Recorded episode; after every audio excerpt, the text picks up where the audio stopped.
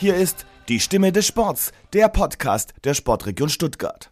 Hallo und herzlich willkommen zum Podcast der Sportregion Stuttgart. Mein Name ist Debbie Dobratz, der Host für euch, immer auf der Suche nach den neuesten, spannenden Persönlichkeiten und ihren Geschichten. Schön, dass ihr wieder dabei seid.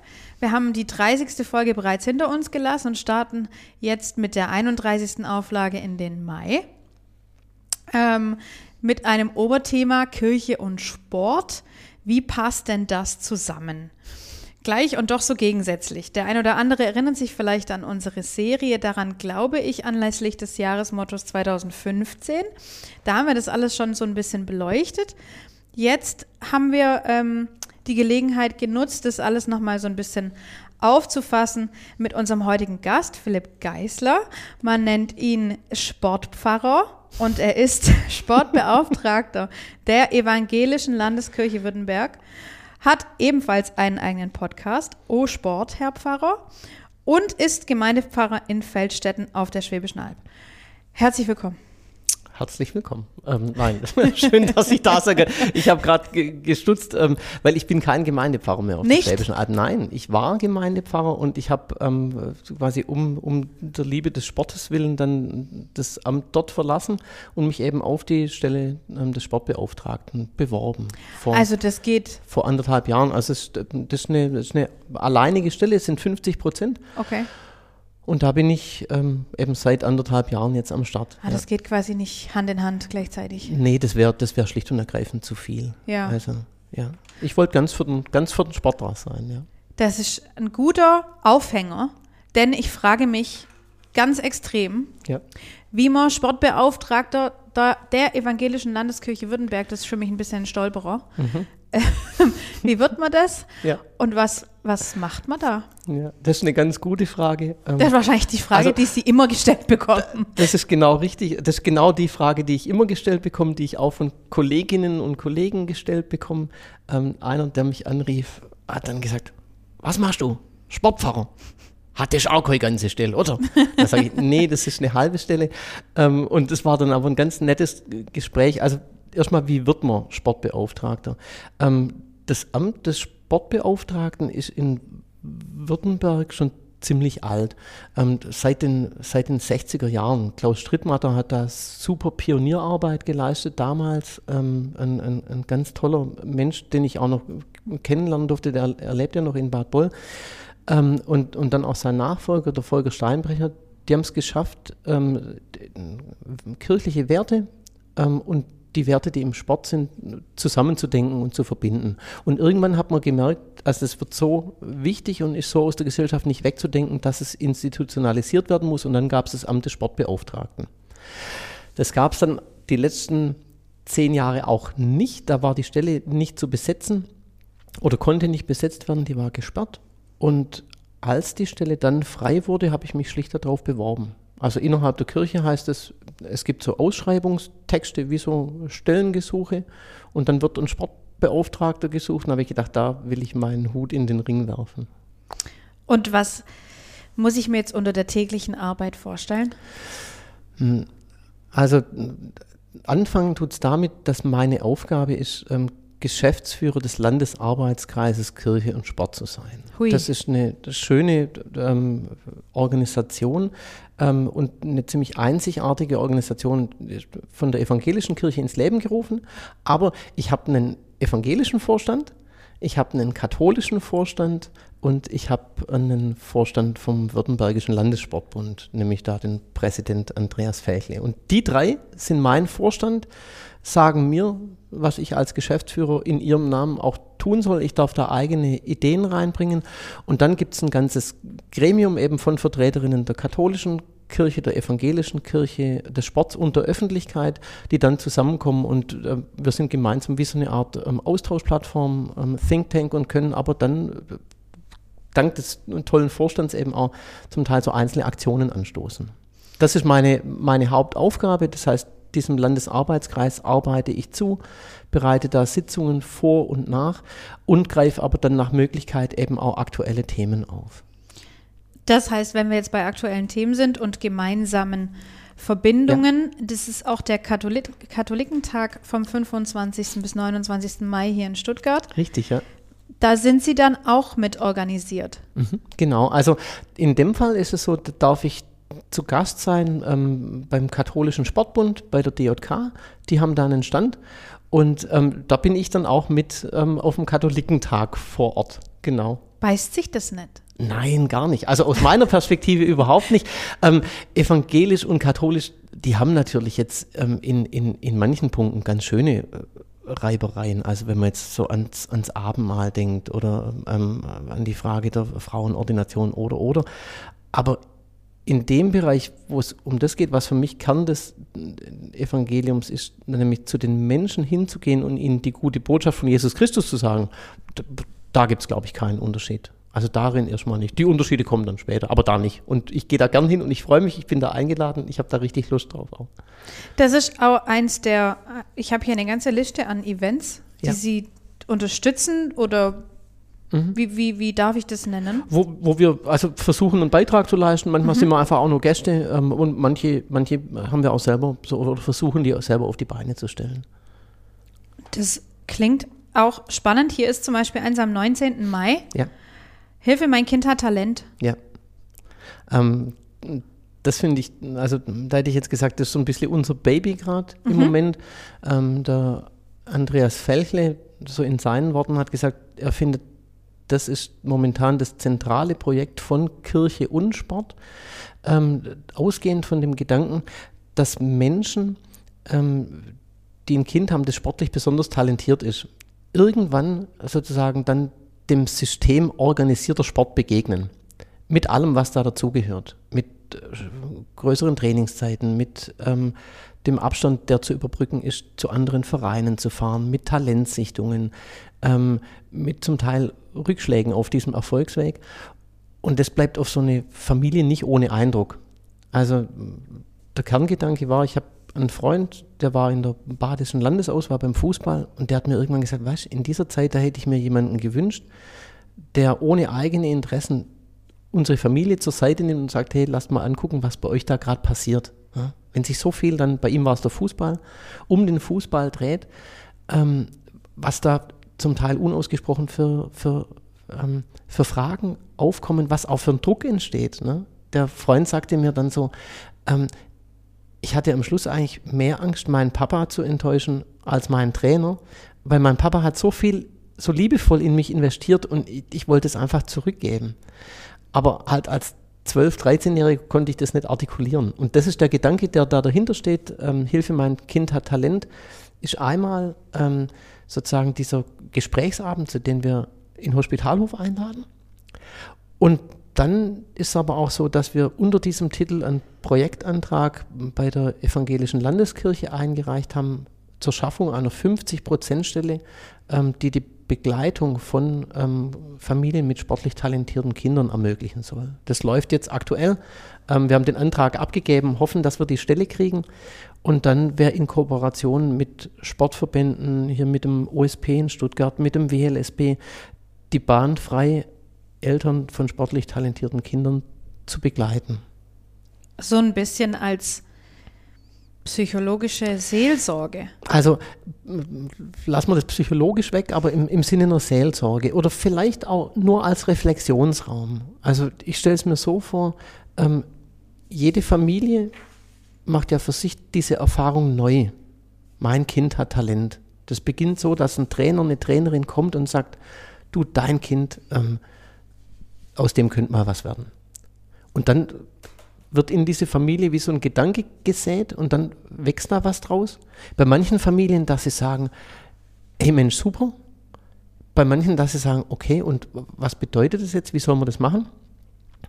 Und ähm, weil diese Erfahrung so, so original ist und da in der Regel nicht gleich drei, vier, fünf, sechs drumherum sind, denen es auch schon so ging, muss sich das Familiensystem erstmal neu sortieren. Da ist zum Beispiel die Mama, die sagt, hey, aber bitte die Schule nicht vernachlässigen. Der Vater, der sagt, hey, aber die Chance müssen wir doch nutzen. Ein Geschwisterkind, das sagt, warum kümmern sich jetzt alle ähm, um meinen Bruder ähm, und um mich nicht? Und den fährt man fünfmal in der Woche zum Training. Was ist mit mir?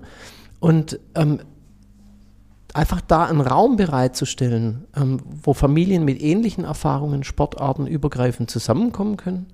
Ähm, und dann vielleicht mit so ein bisschen ähm, Anleitung einfach auch drüber nachdenken können, was bei ihnen gerade passiert und wie sie diesen Prozess auch selber gestalten können und wollen. Das wäre so unser Gedanke. Das heißt, die evangelische Kirche versucht gerade mit dem Thema Kirche und Sport in Kindesalter oder jugendlichem Alter schon anzusetzen, die, die Kinder da schon abzuholen, statt erst dann Erwachsene irgendwann abzuholen. Ja, also ähm, ich glaube, zwei Sachen sind wichtig. Einmal ist eben nicht nur die evangelische Kirche, die wäre jetzt die, die die Stelle bezahlt, in diesem Fall. Ja. Aber Kirche und Sport heißt ja immer, wir sind WLSB, katholische und evangelische Kirche. Also immer, immer wir drei. Ähm, und abholen, ja, aber nicht in einem Sinn, was man so Proselytenmacherei nennen würde. Also nicht, um zu sagen, wir cashen euch und dann lasst ihr euch taufen oder ähm, dann, dann kommt ihr zum Austausch, aber in, im Gottesdienst. Ähm, nee, sondern ähm, das, was die Motivation von, von Christen ist, ist ja zu sagen, wir wollen schlicht und ergreifend die Menschen, ähm, die in einer schwierigen Situation sind, stärken. Das soll denen gut tun, nicht uns. Ähm, und dann zu sagen, wenn es was gibt, was wir tun können für die Menschen und für solche Familien, dann wollen wir das gerne tun. Eben ohne den Hintergedanken, der soll jetzt in die Kirche kommen. Oder aber eben auch ohne den Hintergedanken, wie es jetzt so ein, ein Coach dann vielleicht auch hätte, der sagt, aus dem wird mal was und dann verdiene ich damit dran oder dann ist da mein Ansehen. Das ist überhaupt nicht unser Sinn, sondern in dem Fall wirklich einfach der Gedanke, was können wir für Familien tun, die in einer schwierigen Situation sind. Das heißt, der Gedanke ist überhaupt nicht da, auch wenn die Kirche so ein bisschen um um Anhänger ähm, bangt. Also, kann man so sagen? Ja, also natürlich kann man das so sagen. Man muss andersrum sagen, die Kirche verliert massiv Leute. Ja. Und verliert, verliert massiv Menschen. Nur, ich bin der ganz festen Überzeugung, wenn man was tut, damit man, mhm. dann spüren das die anderen. Also wenn, wenn ich jetzt irgendwo hinkomme ähm, und ähm, ich würde sagen, ich mache jetzt diesen Podcast, ne, damit Sie nachher oder die Welt nachher von dem beeindruckt ist und dann sollen die alle evangelisch werden. Oh, das hätte ja sowas Erdschweres und sowas Verzwungenes, das wäre nicht echt. Ähm, sondern im Prinzip daran glaube ich, deswegen bin ich Pfarrer, ähm, es gibt Sachen, die Menschen gut tun. Ähm, und es gibt Sachen, die Menschen entlasten. Und natürlich, ähm, natürlich ist es schön, wenn das Menschen merken. Aber dazu muss man es ihnen erstmal anbieten und zwar möglichst ohne Hintergedanken. Sonst ist es ja wirklich wie, wie nur, dann ist Kirche, dann wäre Kirche ja nur eine Sekte oder so, ne, wo man nochmal jemanden dazuholen will. Und das, also, das sind wir natürlich, also überhaupt nicht, sondern ähm, wir möchten Menschen was anbieten, was ihnen gut tut. Ja, ich glaube, früher war das aber auch so, dass man sich immer so ein bisschen missioniert vorkam. Hm, vielleicht, ja. Also ich, es mal und ich, ich gehe ähm, ich gehe in die Geschichte von Kirche und Sport, weil das fand ich einfach super. Ist nicht auf meinem Mist gewachsen, sondern weiß ich eben von Klaus Strittmatter. Ähm, dessen unmittelbarer Vorgänger sozusagen war ein Pfarrer Hörmann. Mhm. Und der war bei mir im Nachbarort, ich lebe in Feldstetten und er war in Innerbeuren Pfarrer. Mhm. Und der Pfarrer Hörmann, der hat irgendwann gesagt, hey, es ist doch jammerschade, wenn der Sportverein und die Kirche ähm, sich um den Sonntag so streitet. Wer geht zum Fußballplatz und wer geht so, in den Gottesdienst ja, ja. und dann beäugt man sich so fies, na, wo warst du, wo warst du? Sondern zu sagen, wir prägen gemeinsam das Bild unseres Ortes und lasst uns zusammensitzen. Ähm, und das war schon irgendwie in den, in den mittleren 50er Jahren. Und der Klaus Hörmann hat dann aufgrund dessen unter anderem einen Ruf an die Evangelische Akademie in Bad Boll bekommen und hat eben dort genau das begründet, dass man ähm, wirklich landesweit auch zusammensitzt und sich mit Kirche und Sport abspricht. Heißt, aus dieser Frage, äh, ähm, warum kommt ihr nicht in die Kirche, warum seid ihr lieber auf dem Fußballplatz? Oder lasst uns doch mit der Kirche in Ruhe, wir wollen lieber kicken, ähm, ist ein Arbeitskreis entstanden, wo die Leute ziemlich schnell gemerkt haben, wir haben viel, viel mehr gemeinsam an, an Werten, die wir in die Gesellschaft reintragen, ähm, als, als uns eigentlich trennt. Und das kann schon sein, dass man sich da immer noch missioniert vorkam. Und ich bin jetzt auch niemand, der sagt, wenn jemand zu Gott findet, bin ich darüber traurig. Also dann wäre ich kein Pfarrer. Ja, Aber es ist halt, ne, es ist auch eine Frage einfach, wie man es macht. Ne? Ähm, ob ich wirklich jemand das zeigt, was ich, was ich schön finde und was ich lieb habe. Und wenn der mir das abnimmt, dann ist cool. Ähm, aber jemanden einzufangen, so mit, mit fiesen Mitteln, das ist, das ist auch nicht im Sinne des Evangeliums. Ja, ja vor allem merken das die Menschen, glaube ich, genau. auch. Also ganz genau. Das funktioniert dann halt auch nicht. Nee, nee, das ist total unecht. Also, ja. Äh, ich finde es aber schön, dass sich die Kirche da versucht auch ein bisschen zu wandeln und, und äh, so ein bisschen vielleicht auch versucht neu zu entdecken, neue Möglichkeiten zu schaffen. Also ähm, ich habe mich riesig gefreut, als die Stelle des Sportbeauftragten wieder ausgeschrieben wurde. Ja. Die war, ich hatte es vorhin gesagt, zehn Jahre lang gesperrt. Und wenn man einfach sieht, was für ein riesiges Feld der Sport ist. Also ich, ich glaube knapp 5700 Vereine, die sind in, in Württemberg. Ähm, und was für eine Chance es ist, Menschen zu begegnen und ihnen eben da zu begegnen, wo sie ihre Freizeit verbringen, wo sie die Freizeit gern verbringen und wo dann nebenher halt auch wirklich existenzielle Lebensfragen aufkommen. Also so ähm, eben dieses schon, schon zu sagen, ähm, ich bin Sportler, ich trainiere, ich bin Sportlerin, ich gebe alles für ein Ziel, ich schaff's nicht und dann. Ähm, was bin ich wert, wenn es nicht klappt? Mhm. So die, diese Kernfrage. Ne? Ich, den, der undankbare vierte Platz ähm, zum Beispiel. Theologisch gesprochen würde man sagen, das ist die Frage nach der Rechtfertigung. Also was bin ich wert, wenn meine Leistung nicht so ist, wie ich es von mir erwarte? Und die Antwort der Kirche wäre zu sagen, ähm, die Leistung auf dem Platz ist eine und dein Wert als Mensch ist komplett unabhängig davon.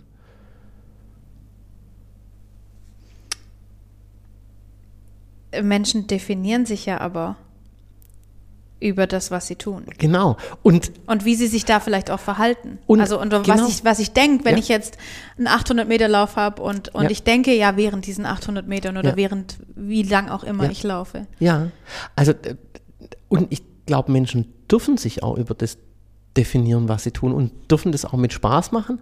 Und es gibt dann aber eine Grenze, nämlich wenn zum Beispiel zu viel ähm, von diesem Wert dann an der Leistung hängt. Dann Ja. wird es irgendwann schief. Ich hatte in meinem Sportpodcast ganz spannend eine Handballerin, die hat bis in die dritte Bundesliga gespielt. Und sie hat gesagt, für sie die größte Anfechtung in der ganzen Zeit war nicht, als sie Handballerin war. Weil ich sagte, ich mag das ziemlich handfest ähm, und Volleyball und sowas, das war mir immer zu lasch. Was für die das Schlimme war, war zu sagen, in der Zeit, als ich selber Schiedsrichterin war bei Jüngeren, und ich habe zum Teil erlebt, was Eltern reinrufen und wie Eltern andere Kinder beschimpfen. Also wenn dann sozusagen dieser Leistung und dieser Leistungswille, ähm, wenn der sozusagen dann, und wenn es nur in so einem Zwischenruf ist, über den Wert eines anderen Menschen bestimmt, dann wird es schräg. Und ich hätte jetzt gesagt, so als, als Christ mehr oder weniger, wenn ich weiß, wo mein Wert ist, nämlich unabhängig von Sport und Leistung, dann kann ich im anderen viel, viel befreiter sein. Und kann sagen, ja klar, hat es jetzt nicht geklappt, aber daran hängt nicht alles. Sport ist super, Sport ist cool. Ich mache selber ähm, Stunden, stundenlang Sport pro Woche. Gehe ich drei, vier Mal, wenn es irgendwie geht zum Training, nur hobbymäßig. Da hängt für mich super viel dran. Aber sobald alles dran hängt, ähm, wird es schräg. Und ich muss mir manchmal da auch selber predigen. Also ich habe an meiner, an meiner Trainingswand von meiner Frau so ein Kärtchen mit einem Bibelspruch hängen. Und da steht drauf, lass dir an meiner Gnade Genüge sein, denn meine Kraft ist in den Schwachen mächtig. Ich bin nämlich auch so einer, ich will es eigentlich gern erzwingen. Und wenn ich Leistung erzwingen könnte, dann will ich's. Aber genau deswegen denke ich, ist das auch so gut aufgehoben im Sport, weil man da sich wirklich, Menschen bringen sich da mit ihrem ganzen Menschsein ein. Und deswegen sind auch die Fragen des Menschlichen da ganz präsent. Und genau das würde ich jetzt gerne aufgreifen und vielleicht auch ein bisschen kontrovers aufgreifen, weil Ja. ich finde, Konkurrenz, Wettbewerb und Ja. dieses höher, schneller, weiter, Ja. immer der Beste sein, Ja. das zeugt nicht immer von den besten Tugenden der Menschen. Mhm. Und das findet sich jetzt nicht unbedingt in den Werten der Kirche. Mhm. Wie lässt sich das dann miteinander vereinen? Also, ähm, es gibt vom Apostel Paulus so ein, so ein ganz bekanntes Wort, das im Sportkontext immer wieder zitiert wird. Und das heißt, ich habe den Siegerkranz, also gemeint ist dieser, dieser Lorbeerzweig, den man bei Olympia bekommen hat, bei den Panhellenischen Spielen. Ich habe den Siegerkranz nicht ergriffen, ich jage ihm aber nach.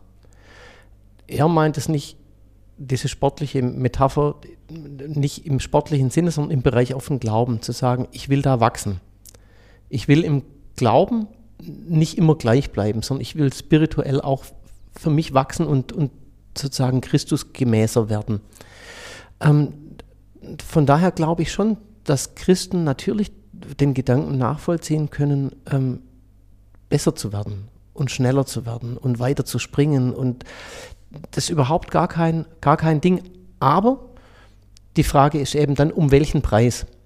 Und die Grenze ist genau dann zu sagen, wenn jemand anders erniedrigt wird, damit ich erhöht sein kann, ab dann wird es falsch. Also das wäre zum Beispiel was, warum die Turnbewegung, ähm, speziell in Württemberg ja auch sehr groß, ähm, warum die die Leibesübungen eigentlich sozusagen als was fürs menschliche Wachstum gesehen haben und sich sehr, sehr gestört haben, wenn das zu sehr ähm, in den kompetitiven Bereich ging. Also ich gebe Ihnen vollkommen recht, ähm, ist, ist, ist, nicht ganz zu vereinbaren, aber es ist auch nichts Verwerfliches dabei, sich daran zu freuen, zu sagen, hey, ich war der Schnellste bei diesem Lauf. Nee, ich finde es toll. Ich, ich habe ja. nur natürlich im, im Vorhinein von diesem Podcast mir Gedanken ja. gemacht, wie denn für mich Sport und Kirche zusammenpassen. Mhm. Und ich habe da als sportbegeisterte Person mhm. und nicht so kirchlich begeisterte ja, Person nicht so viele Parallelen gesehen. Mhm.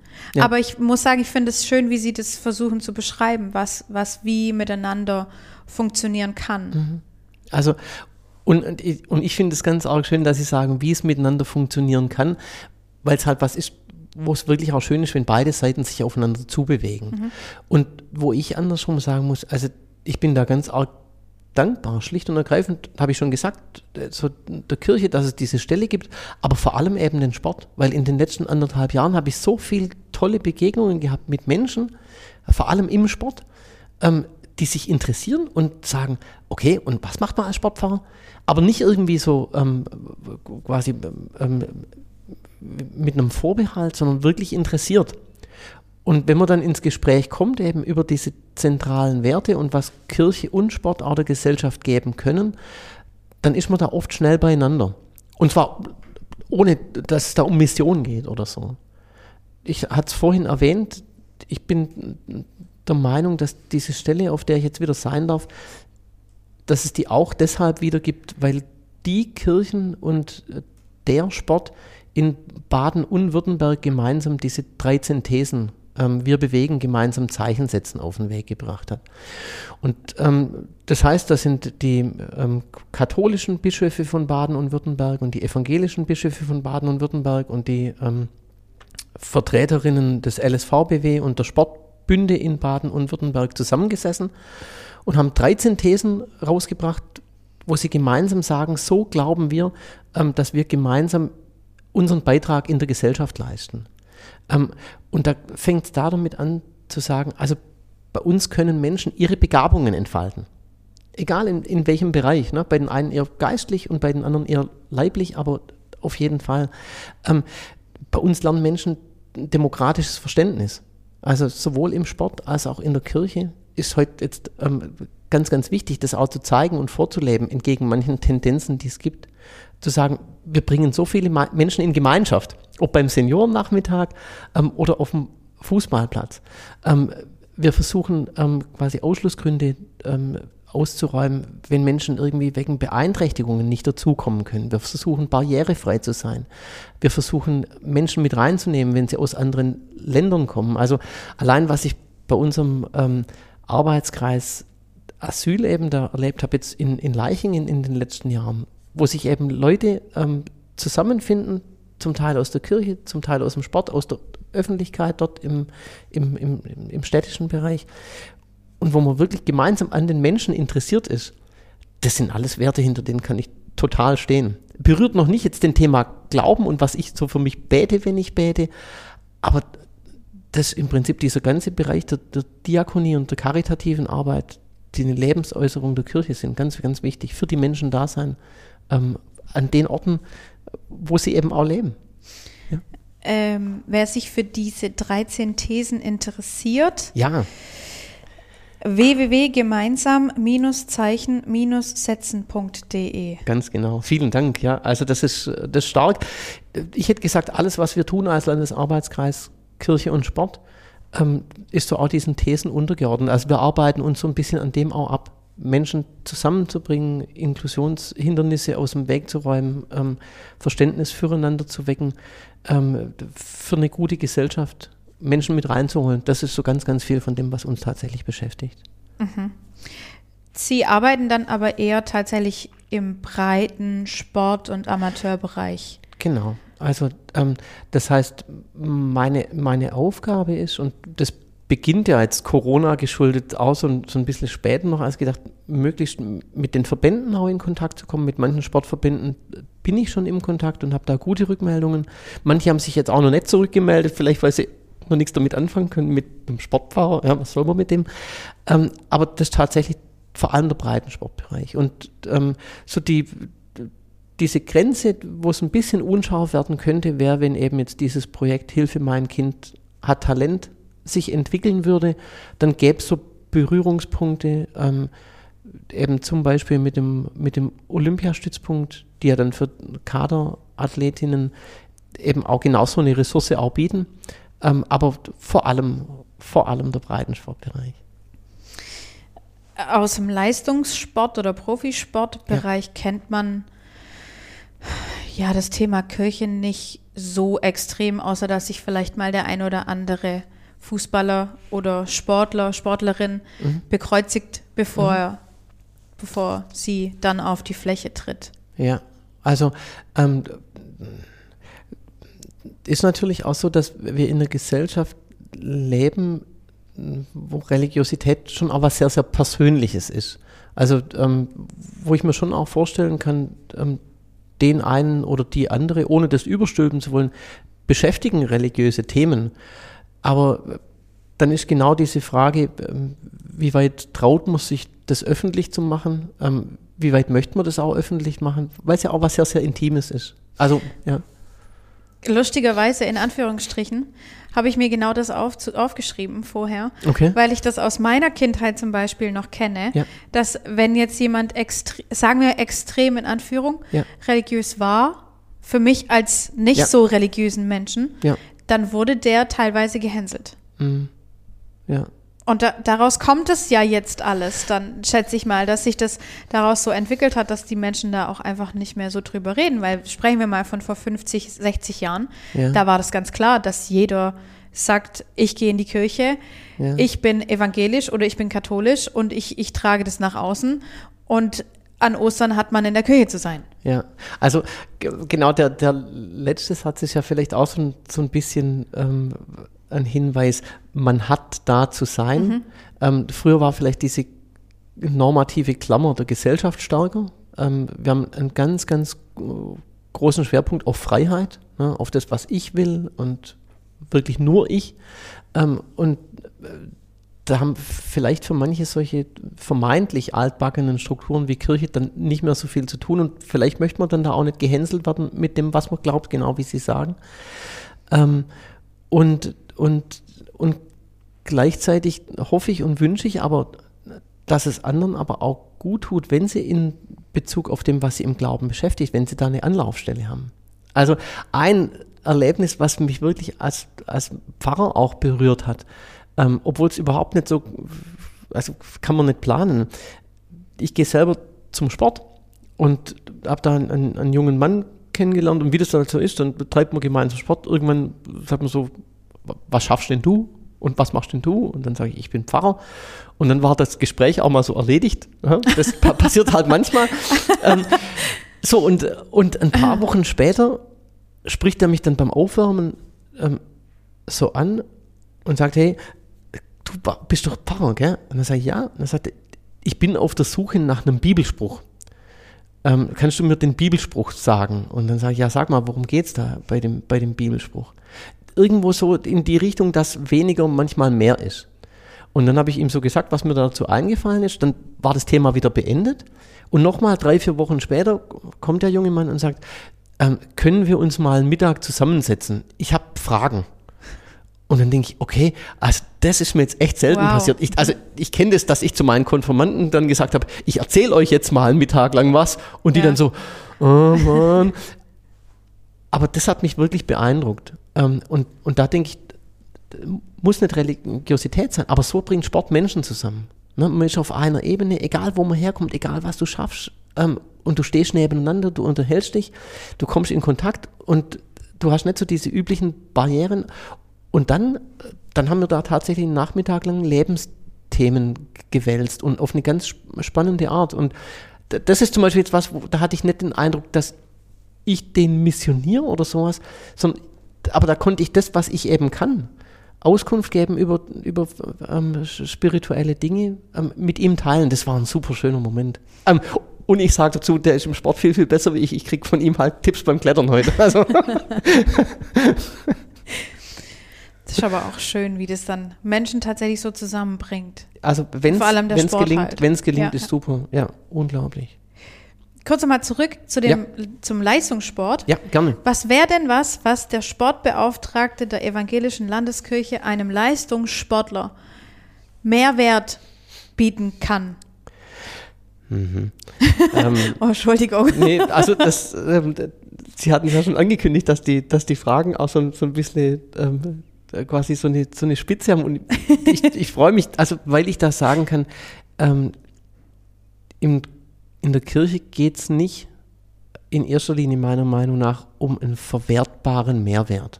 Dass ich jetzt sagen kann, mach das und dann hast du das. Im Leistungssport aber schon. Ähm, für den Leistungssportler ja. Ähm, und ich würde ihn aber anlügen, wenn ich jetzt sozusagen meine, meine Botschaften mit so einem Argument verkaufen würde. Ähm, was ich ziemlich beeindruckend finde, das habe ich vorher im Bereich dieser Talentförderung bei Familien eben schon gesagt, ähm, dass ich von mir selber weiß und dass ich eben auch von, von Menschen, die im Sport als Gläubige unterwegs sind, weiß, ich kann gelassener sein ähm, im Blick auf das, was kommt, weil ich weiß, dass mein letzter Wert nicht ähm, an meiner Leistung hängt, zum Beispiel. Und weil ich lockerer bin, kann es mir dann unter Umständen gelingen, ähm, dass ich wirklich meine Bestleistung abrufen kann. Aber sobald ich jetzt sagen würde, mach das und dann passiert das, ähm, dann hätte es, dann wäre das halt eine weitere Strategie. Sowas kann ich nicht sagen, sowas will ich nicht sagen. Ich würde eher sagen Folgendes. Ähm, es gibt schönerweise von der evangelischen Kirche und aber auch von den katholischen Geschwistern Seelsorger für ähm, die großen Sportveranstaltungen, für Olympia zum Beispiel. Ähm, und dazu sagen, wenn dich wirklich was bedrückt und wenn du auch mal anonym das aussprechen möchtest, was dich gerade belastet oder stresst und was du niemand anders anvertrauen willst, ähm, dann wende dich getrost an deinen Seelsorger. Weil ähm, da gibt es diese Verschwiegenheitspflicht, die die höchste ist von allen. Also jeder Rechtsanwalt, jeder Arzt kann vor Gericht gezwungen werden, diese Schweigepflicht aufzugeben, aber ein Pfarrer eben nicht. Und wenn du jetzt als Sportler einfach abkotzen wolltest, weil gerade alles schlecht ist und du willst nicht undankbar sein bei deiner Familie oder bei deinem Trainer oder bei deinem Verband, weil die dir ja auch alles viel Gutes getan haben. Und du willst trotzdem mal den Kopf leeren, dann hätte ich gesagt, also ein offenes Ohr können wir immer bieten. Und vielleicht nicht nur ein offenes Ohr, sondern vielleicht sogar noch ein Wort, das dann weiterhilft. Also wie so ein Mental Coach im Endeffekt ein bisschen. Jein, weil ein Mental Coach ist so wieder, sofort wieder verzweckt. Sag mir, was du tun willst und ich helfe dir, dein Mindset so einzurichten, ähm, dass du dein Ziel erreichst. Und Kirche funktioniert im, im Prinzip ja oder Spiritualität von Gott her gedacht ganz andersrum. Dass es nämlich heißt, und das ist für uns heute, glaube ich, was total Fremdes in dieser Welt, ähm, dass es nämlich heißt, es geht nicht nur um das, was du möchtest, sondern es geht darum, wie du mit dem, was du kannst, Gott und der Welt dienen kannst. Also als kirchlicher Mensch müsste ich so gesehen eigentlich dem Menschen eher die Frage stellen, zu sagen, hey, warum glaubst du, hast du diese unglaubliche Begabung? Klar hast du hart trainiert, ähm, aber möchtest du das so verwenden, dass es nur für dich da ist? Oder möchtest du mit dem mehr erreichen? Und dann gibt es einen ganzen Haufen Sportlerinnen und Sportler, meine ich jetzt gar nicht kirchlich gefärbt, die aber eben sagen, hey, ich nutze das, was mir in die Wiege gelegt wurde, wo ich auch hart dafür trainiert habe, aber dann zum Beispiel, um Gutes zu tun, ähm, um ähm, soziale Aktionen vorwärts zu bringen. Also wer mich super beeindruckt, ich bin halt Kletterer, von daher kenne ich die Beispiele, ähm, der Alexander Huber, ähm, so mit seinem Bruder Thomas zusammen, so wirklich die Top-Kletterer zu ihrer Zeit weltweit, ähm, der diesen äh, Verein Ich will da rauf, heißt glaube ich, unterstützt in München, eine inklusive Klettergruppe ähm, mit Menschen mit geistiger Behinderung. Ähm, und er ist da eben Fürsprecher gewesen ähm, oder ist auch noch. Ähm, und sagt eben, ich will mich da dafür einsetzen, dass die Menschen eben sehen und begreifen, dieser Sport kann für, für jeden ein Mehrwert sein und kann jedem gut tun. Und das finde ich zum Beispiel ist super cool, wenn jemand so seine Begabung auch für andere einsetzt.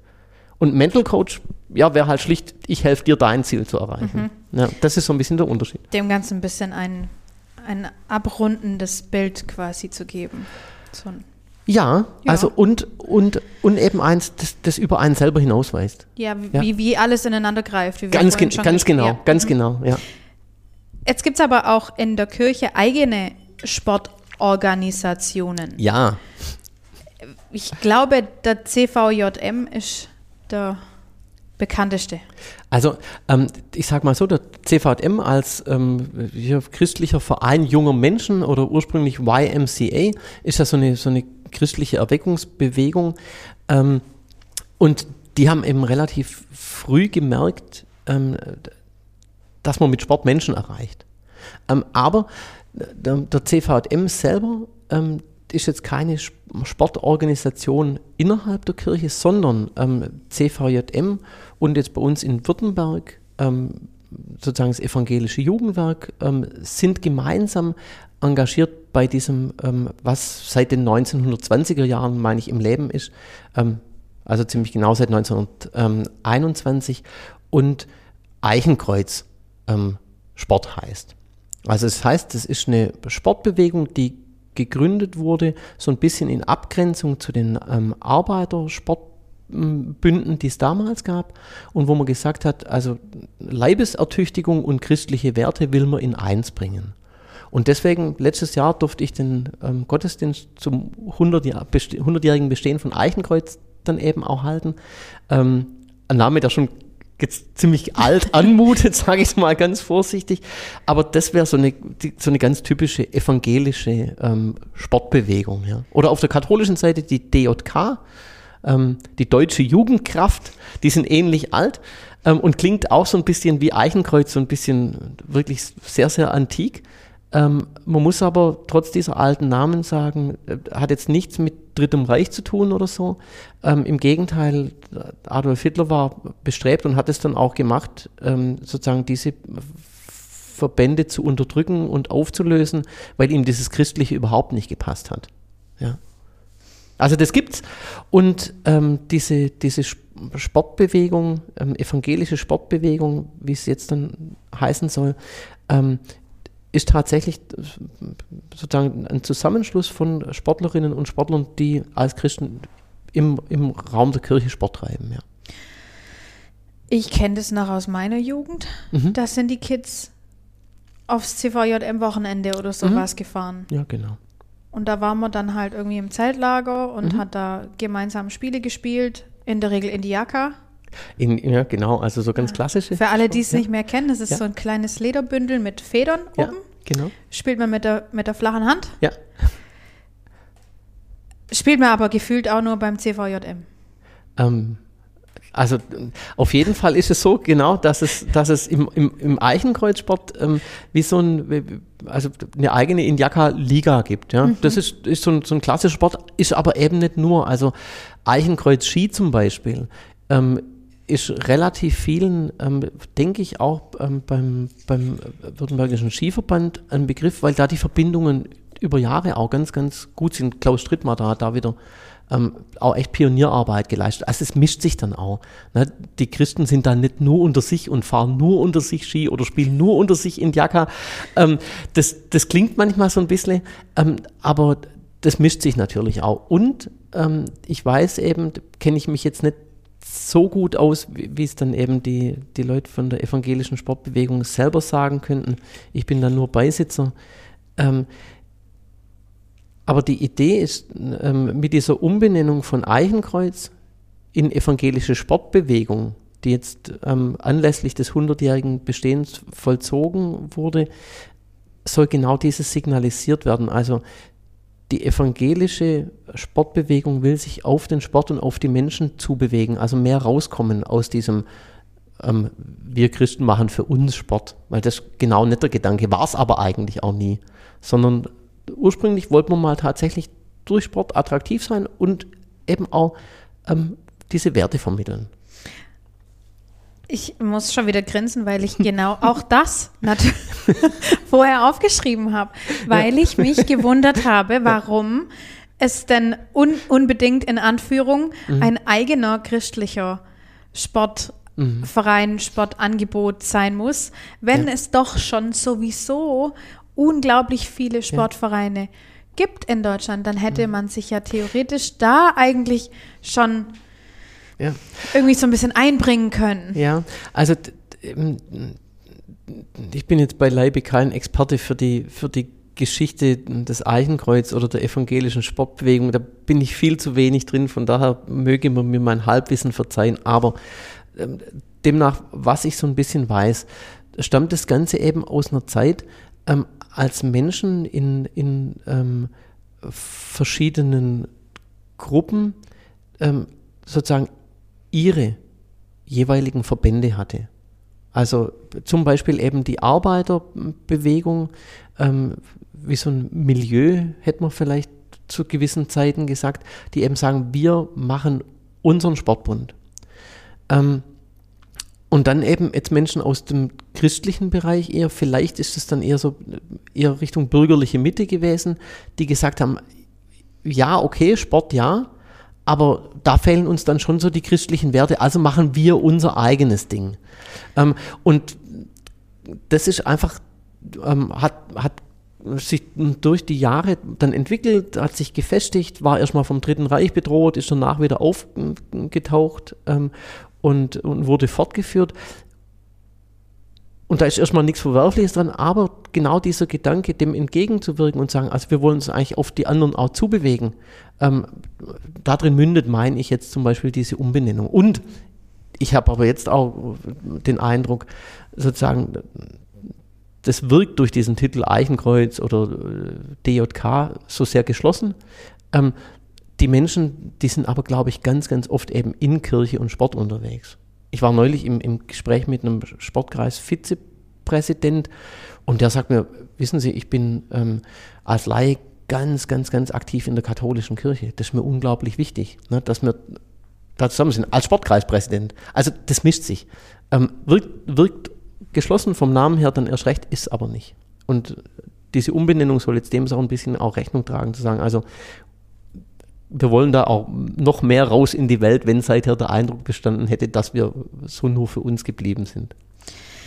Ich äh, habe da auch gar nicht die Absicht der, der Kirche irgendwie ähm, Vorwürfe zu machen, ja. weil ich glaube, dass das in den letzten 50, 100 Jahren generell in der Gesellschaft so war. Wenn mir was gefallen hat, dann habe ich halt gerade mal meinen eigenen Verein gegründet oder ich bin halt mit, ja. meinen, mit meinen Kumpels hier zusammengesessen und die haben, ja, also die Vereine entstehen und Ge Vereine gehen dann auch ja. schleichend wieder so ein bisschen ja. raus oder. Typisch menschlich eigentlich. Ne? Richtig. Ne? So sieben Freunde, jeder, wir jeder machen fühlt einen Verein. sich so in seiner Gruppe genau. am wohlsten. Deswegen wollte ich da, ich habe einfach nur so für mich im, im, im Voraus eben so ein bisschen nachgedacht. Ich, und und ja. ich bin super dankbar für die Frage, weil das nach außen tatsächlich manchmal so wirken kann. Also es gab ähm, bei diesem Eichenkreuz zum Beispiel gab es eine Umfrage zu sagen, wie wirkt denn dieser Name auf euch? Manche konnten mit dem gar nichts anfangen und haben also bei 25 Prozent, meine ich, war die Antwort, das ist doch irgendwas mit dem Dritten Reich, oder? So hieß doch bestimmt auch so eine Staffel im Dritten Reich. Ähm, und wo man dann schon auch gemerkt hat, ähm, sozusagen, manchmal haben Dinge eine Außenwirkung, ähm, obwohl es überhaupt nicht so gemeint ist.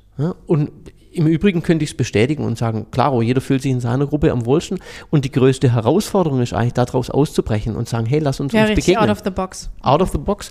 Und das ist sozusagen einerseits dieses zu sagen, ähm, da zitiere ich jetzt einen meiner Vorstände, der sagt, wenn Kirche sich wirklich für die Menschen interessiert, dann muss sie dahin gehen, wo die Menschen sind und sich für das interessieren, wofür sich die Menschen interessieren.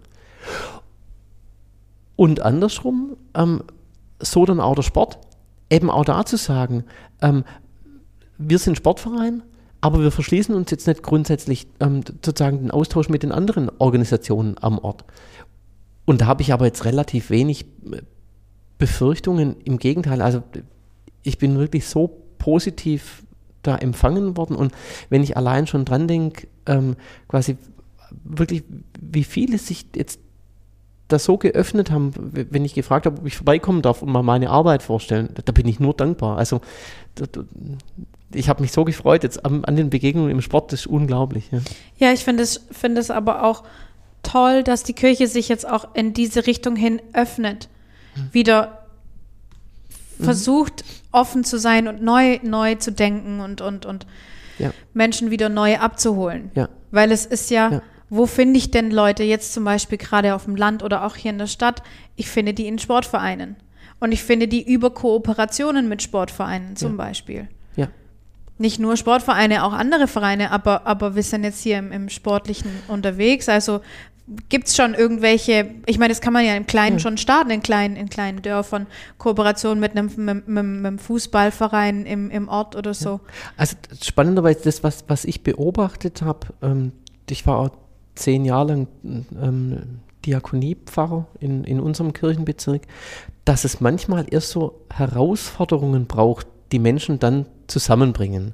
Weil klar, hey, so, solange man in, in, in seiner Liga einfach Fußball spielen kann, ist das doch cool und dann hat man seinen Gottesdienst und das ist auch alles in Ordnung.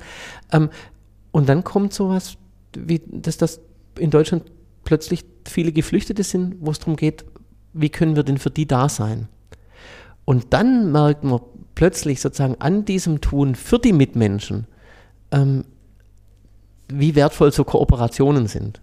Also dass jetzt auch zum Beispiel angesichts der Geflüchteten, die aus der Ukraine kommen, ähm, ich habe mit einer, mit einer ähm, ähm, Frau gesprochen, die in der Diakonie in München aktiv ist, zu sagen, jetzt nach Ostern gibt es da einen runden Tisch, da kommen die Kirchen und die Vereine und die Player in Münzingen zusammen und überlegen, wie können wir gemeinsam was tun. Und das ist einfach cool. Also das fasziniert mich. Oder auch zu denken, dass der Württembergische Landessportbund eine extra Abteilung hat für Sport und Gesellschaft. Und parallel dazu gibt es zum Beispiel bei der evangelischen und bei der katholischen Kirche eben auch ähm, eine Abteilung für Kirche und Gesellschaft.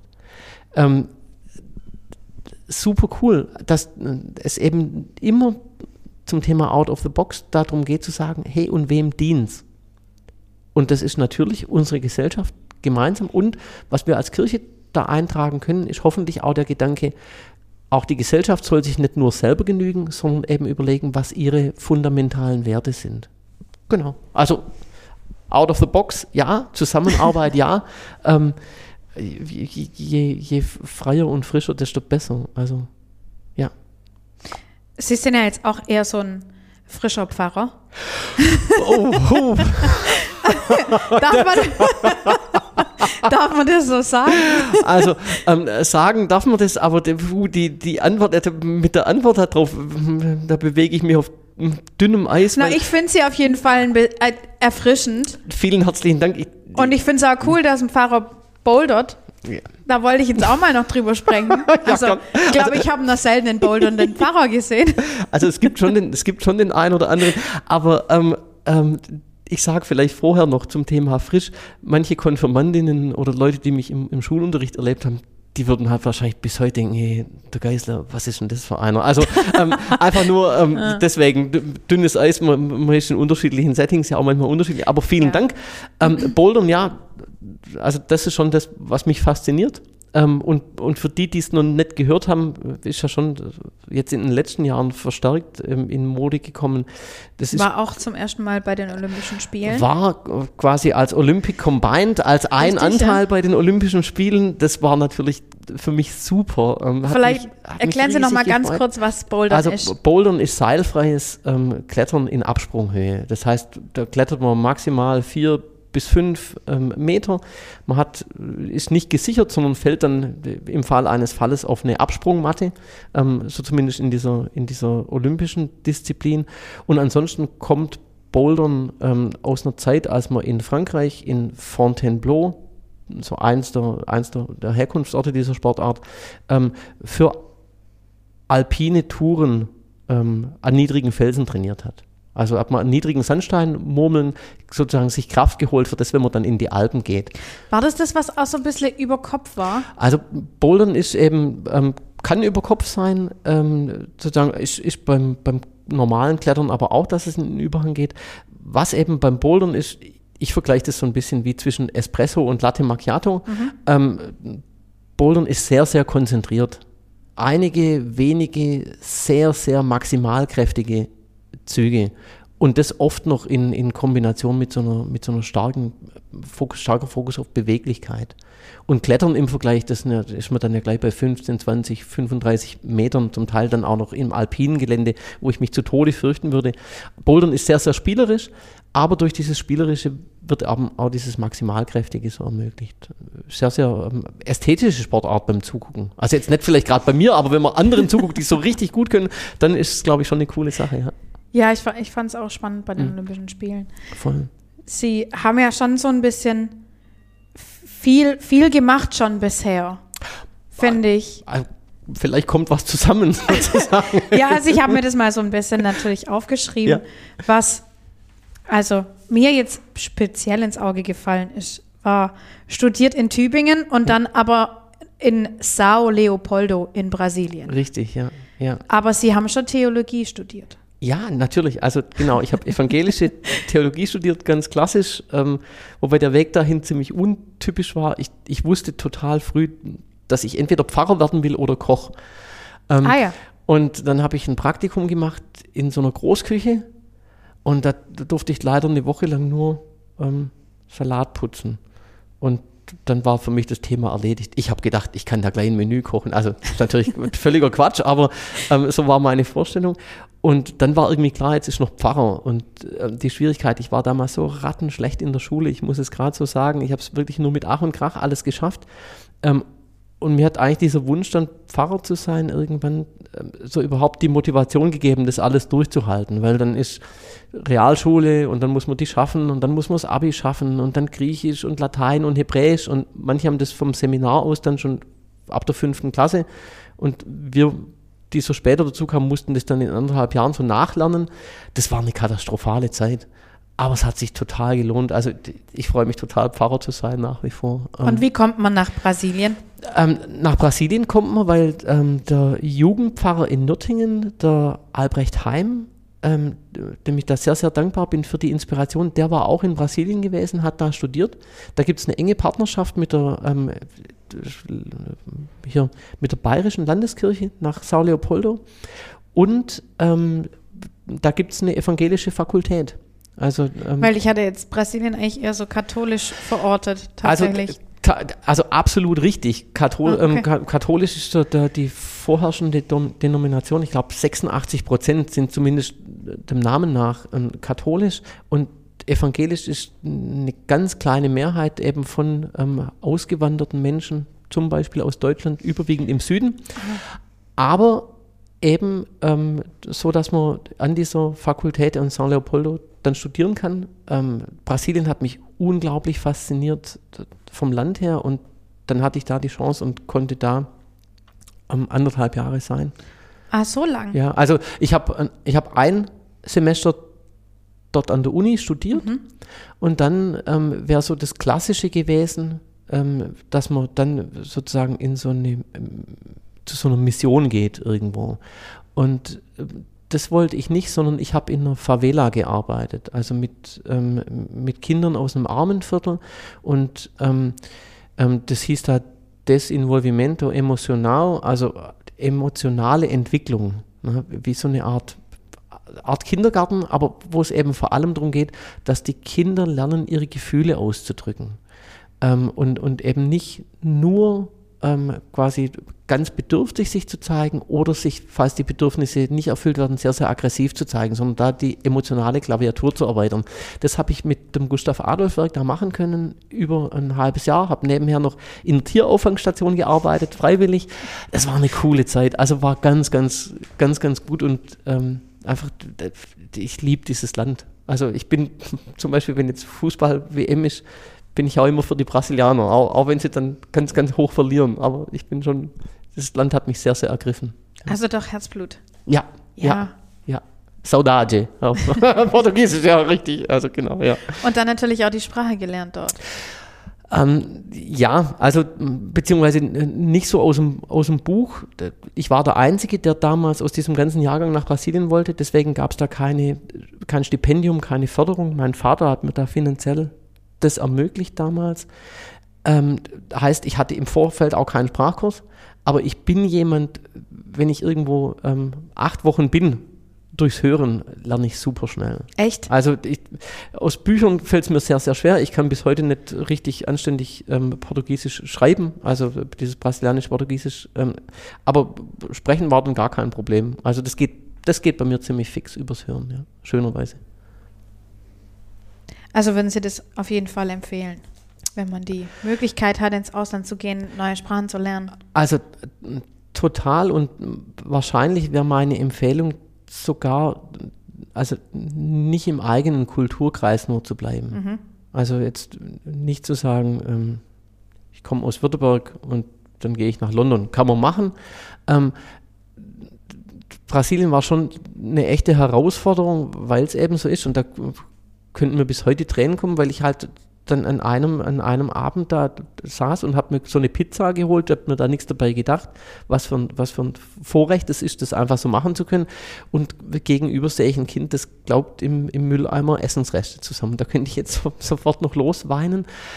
Ähm, das ist einfach was anderes und, und man kriegt dann einen anderen Blick. Und das war auch so ein Grund, warum ich gesagt habe, ich will dann eben dort nicht in die Mission oder sowas, sondern ich will diakonisch, ich will dort was für Menschen tun, ähm, die in, in so einem Armenviertel leben. Das hat mich unglaublich ergriffen. Also für mich ist kirchlicher Auftrag immer auf die Menschen hingerichtet. Deswegen, mhm. ja, das, da schließt sich so der Kreis, deswegen ja. bin ich so dankbar für diese äh, Chance, Menschen über den Sport zu begegnen. Das ist für mich, das ist für mich so das, was mich erfüllt, was ich ganz arg gern mache. Ja. Das schließt schon fast meine letzte Frage aus, die da wäre, was denn Ihr persönliches Ziel auf diesem Posten ist. Mhm. Also mein persönliches Ziel ähm, ist tatsächlich ähm, Menschen ähm, zu begegnen. Zweitens von ihnen zu erfahren, womit sie ringen und dann zu gucken, ob ich mit dem, was ich zu sagen habe, beitragen kann, dass sie dafür eine Antwort finden.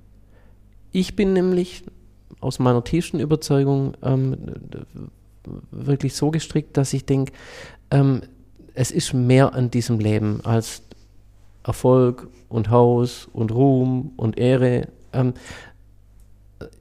ich glaube, dass es einen lebendigen Gott gibt, der jeden von uns liebt.